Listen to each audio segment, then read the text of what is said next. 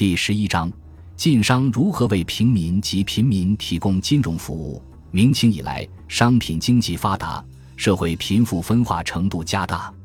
这是因为商品经济是建立在人身自由度大大提高的基础上。由于人的天然禀赋的不同，所在地区经济发达程度的不同，以及机会、运气的不同等，必定造成在把握机会、实行机会的能力上有很多不同。这样就会导致贫富分化程度的加大。在一般意义上讲，建立在人身自由度提高基础上的商品经济所导致的社会成员间的贫富分化的程度，将大大高于人身自由度低的自然经济时代的贫富分化程度。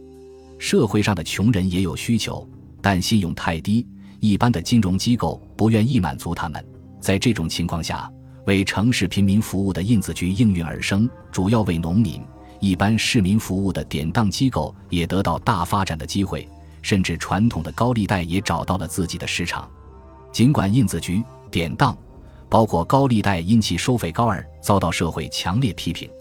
但他们毕竟满足了社会需要。中国当前有很多类似的需要还没有相应组织来满足呢。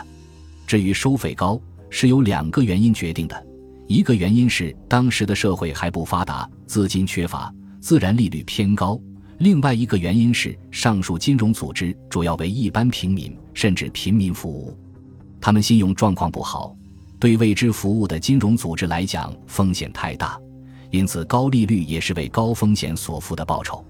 然而，尽管典当有抵押品，看似没有风险，其实里面风险还是很大的，毕竟有骗当的事情发生。而且在低收入人群里，由于无恒产者无恒心的缘故，骗当发生的概率还是很高的。于是，如何降低风险就成为典当业要考虑的问题。对于印子局来说，由于城市贫民没有抵押品，只能由熟人作保。面对这一流动性强、犯错误率高的群体，印子局在满足对方需求中如何降低风险，就成为要考虑的问题。此外，由于典当、印子局。特别是传统的高利贷收费过高，势必引起社会舆论批评，从而引起政府干预，这又是一种经营风险。上述金融组织是如何应对的呢？